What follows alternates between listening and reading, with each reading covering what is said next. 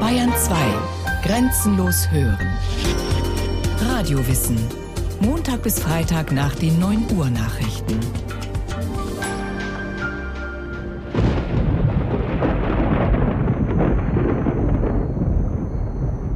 Aus 1 macht 10 und 2 lass gehen und 3 macht gleich. So bist du reich. Verlier die 4. Aus 5 und 6, so sagt die Hex, mach 7 und 8. So ist's vollbracht. Und 9 ist 1 und 10 ist keins. Das ist das Hexen einmal eins. Was braut die alte Hexe da zusammen? Der Dr. Faust nimmt sie nicht ganz ernst. Mich dünkt, die Alte spricht im Fieber. Als er dann aber das Hexengebräu trinkt, stellt sich heraus, dass es eine hochwirksame Mixtur ist. Faust ist nicht nur um 40 Jahre jünger, er findet auch die Welt um sich herum plötzlich wundervoll.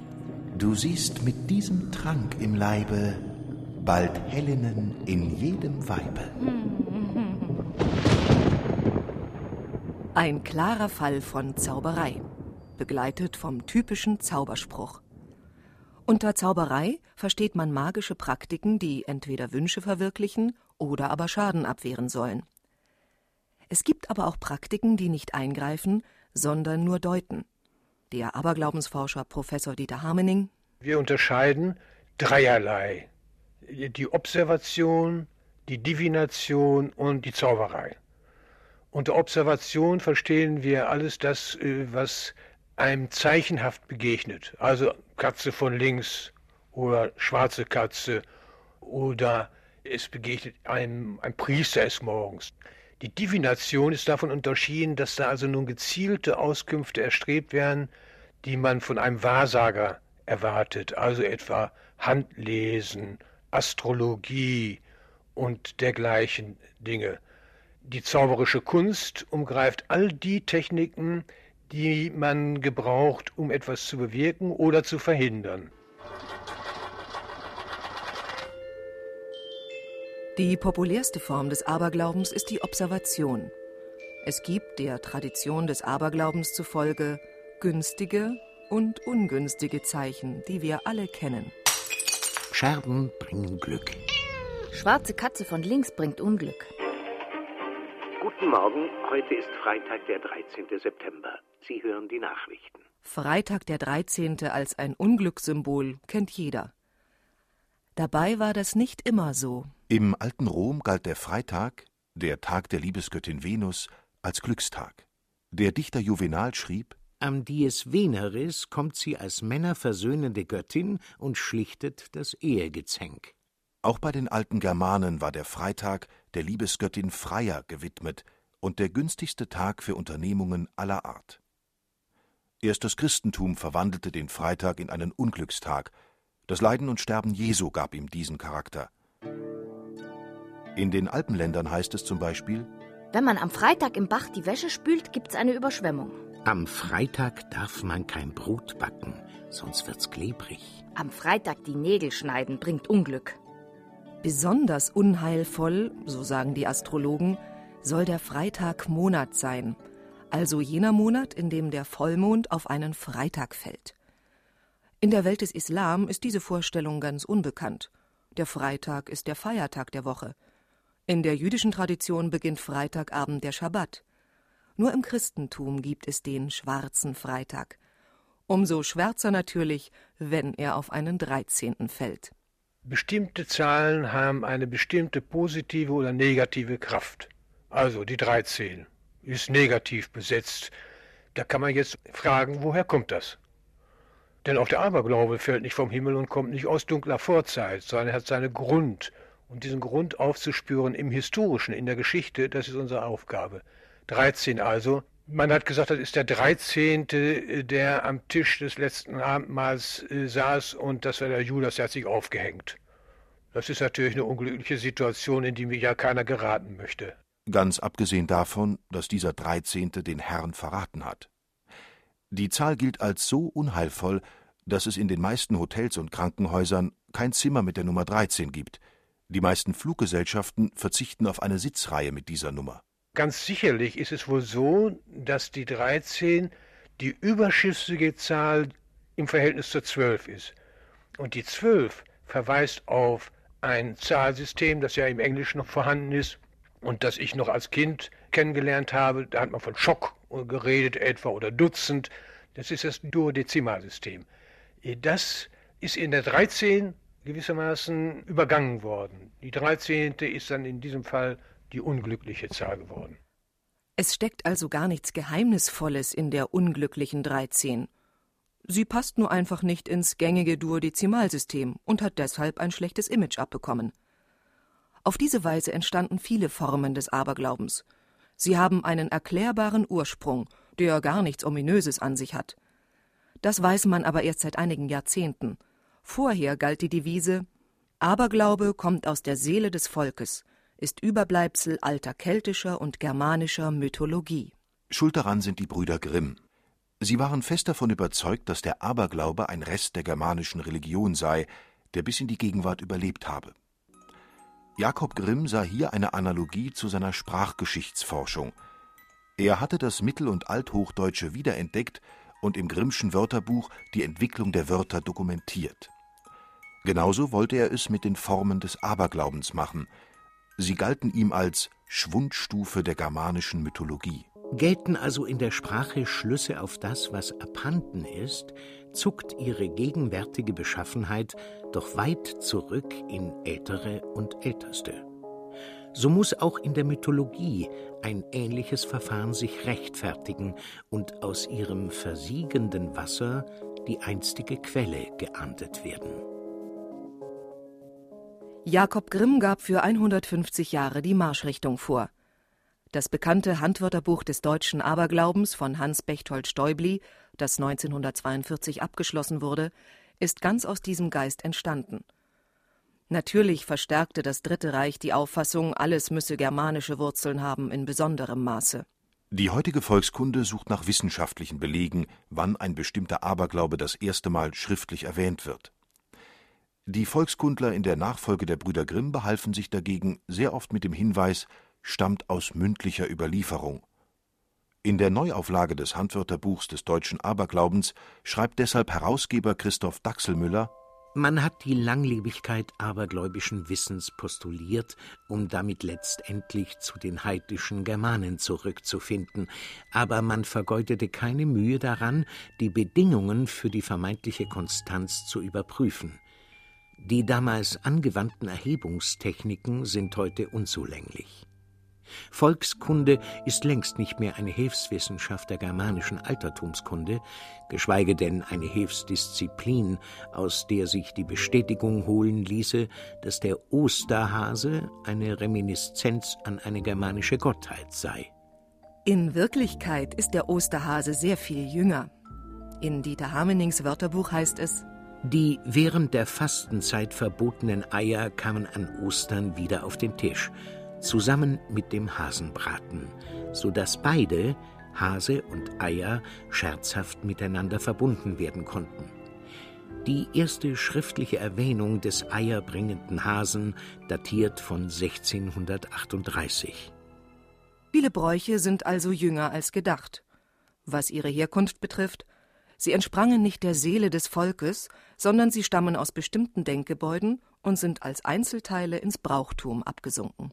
Man hat jetzt gerade in Königsberg in den Kellern des alten Schlosses einen sogenannten Kultschatz entdeckt. Das sind also Amulette aus Silber, sehr kostbar, zum Teil auch Gold oder vergoldet. Und da hat man nichts mit anfangen können. Da hat man gedacht, da gibt es so einen, da in Würzburg, dem fragen wir mal. Dann sind die damit gekommen und haben mir das gezeigt in Fotos. Auf so einer Plakette ist zum Beispiel ein Drudenfuß drauf. Das kennt heute jeder, zumindest in Bayern, was ein Trudenfuß ist und wofür und wogegen man den gebraucht. Der würde also sagen, ja, das ist ein, ein zauberisches Abwehrzeichen gegen Dämonen und böse Geister und den bösen Blick.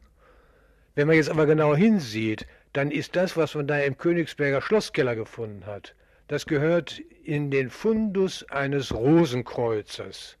Der Geheimbund der Rosenkreuzer veröffentlichte seine erste Schrift im Jahr 1614. In ihr waren kabbalistische und alchemistische Traditionen zu einem Geheimwissen für Eingeweihte vermengt. Der Drudenfuß, das Pentagramm, gehört zu den Symbolen der Rosenkreuzer. Und dann sagen die dazu, das ist pythagoreisch und ist ein Symbol des Schöpferhauches, mit dem Gott die Welt erschaffen hat. Da kommen Sie in einen völlig anderen Bereich rein, als wenn Sie jetzt sagen, das ist ein Drudenfuß.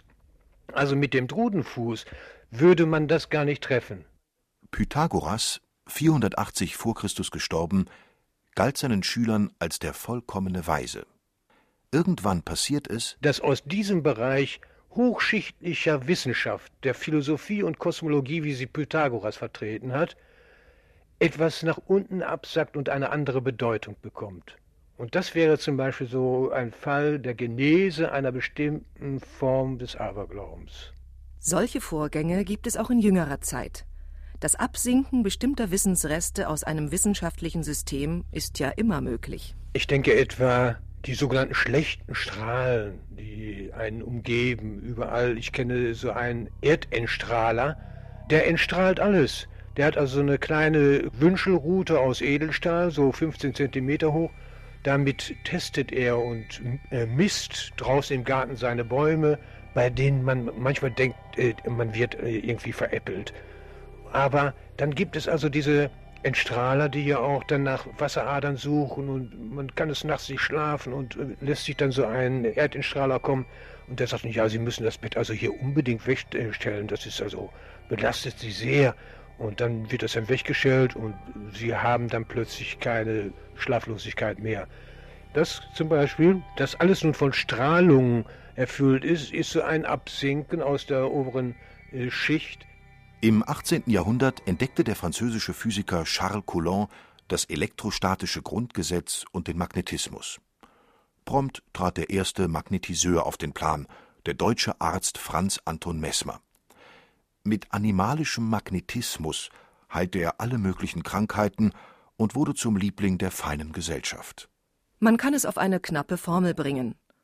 Aller Aberglaube ist alte Wissenschaft, abgesunkene Wissenschaft so harmlos, dass man darüber lächeln kann. In früheren Zeiten aber bezeichnete man mit dem Wort Aberglauben ein Abirren vom richtigen, vom rechten Glauben. Die alten Römer nannten alle fremden, nicht römischen Kulte Superstitio. Der heilige Augustinus übernahm den Begriff, um damit die nichtchristlichen Religionen zu kennzeichnen. Thomas von Aquin interpretierte Superstitio als Götzendienst. Damit erhielten die abergläubischen Handlungen zugleich dämonologisch-magischen Charakter. Der Schritt zum Hexenwahn war der nächste. Die Diskriminierung des Aberglaubens geschah nicht, weil man ihn lächerlich fand, sondern weil er als heidnisch galt und deshalb als unmoralisch und ketzerisch. Die Grenze verlief zwischen den Rechtgläubigen und den Anhängern des Aberglaubens. Später verschob sich diese Grenze. Die Aufklärung setzte sich zum Ziel, mit überholten Vorstellungen aufzuräumen, und dem Menschen durch Bildung zur geistigen Freiheit zu verhelfen. Was im Mittelalter die Sünde des Götzendienstes war, ist jetzt die Sünde der Unvernunft. Dazu passt auch die Beschreibung der Psychologie, die sich von anderen Voraussetzungen her dem Bereich des Aberglaubens nähert. Die bis heute akzeptierte Definition des Aberglaubens aus dem Jahr 1956 stammt von dem Sozialpsychologen Judd Marmer. Aberglaube bezeichnet Glaubenssätze und Praktiken, die eigentlich unbegründet sind und nicht dem Kenntnisstand entsprechen, den die Gesellschaft, zu dem man gehört, erreicht hat. Das klingt viel harmloser als im Mittelalter, wo der Aberglaube dem Ketzertum gleichgesetzt wurde. Ein bisschen unter den Kenntnisstand der Gesellschaft zu rutschen, ist sicher erlaubt, vor allem in Ausnahmezuständen. Bei der Fußballweltmeisterschaft 1998 in Frankreich das fand Sportbild heraus, hatten alle Spieler einen Glücksbringer dabei. Nur Kapitän Jürgen Klinsmann brauchte keinen. Das Maskottchen im Wettkampf oder das Daumendrücken, übrigens beide Formen des Abwehrzaubers, sind ja gesellschaftlich akzeptiert. Viele Zaubergesten sind heute noch allgegenwärtig. Eile, heile Segen, drei Tage Regen, drei Tage Schnee, tut schon nicht mehr weh. Das ist ein typischer Zauberspruch. Du Segen, du sollst heilen. Segen ist also die christliche Bezeichnung für Zauberspruch, Benediktio. Und dann fügt die Mutter noch einen typischen Zaubergestus an, nämlich das Pusten. Bläst auf die kranke Stelle und sagt, guck, da fliegt's fort. Das ist ein typischer Zauberspruch. Auch sprachlich borgt der Aberglaube vom Christentum. Da gibt es das, was so ein Messdiener gehört hat oder derjenige, der in der ersten Reihe der Kirchgänger gesessen hat, der hat dann immer gehört, Hokus Pokus, was also der hat diese Konsekrationsformel, Hoc est corpus meum, hat er nur noch in verstümmelter Weise gehört, Hokus Pokus. Vieles in unserem Alltag ist Aberglaube, harmloser Aberglaube. Gefährlich wird es, wenn Geld ins Spiel kommt. Antwort auf all ihre Fragen gibt Madame Semiramis. Die große Seherin hilft ihnen bei der Lösung ihrer Probleme. Ein wunderbares Weihnachtsgeschenk. Der Glücksbringer für das kommende Jahr. Der Edelstein, der zu ihrem Sternbild passt. Persönlichkeitsstärkende Anhänger für sie und ihn. Sie leiden unter Depressionen und Schlaflosigkeit? Keine Medizin konnte ihnen helfen?